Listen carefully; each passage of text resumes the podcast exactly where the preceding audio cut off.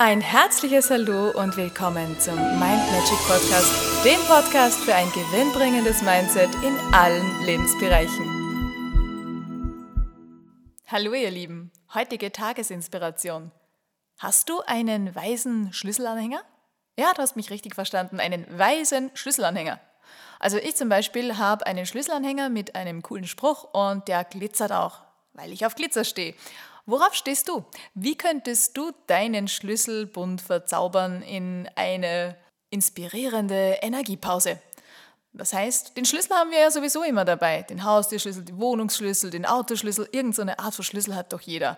Und wenn du diesen Schlüssel nicht mit irgendeinem manchmal schon gewöhnungsbedürftigen alten Stofftier verzierst, sondern vielleicht so einen coolen weisen Spruch da drauf hast oder irgendein Symbol, was dich an etwas erinnert, was dir Spaß und Freude macht, was dir so einen Energy-Kick gibt.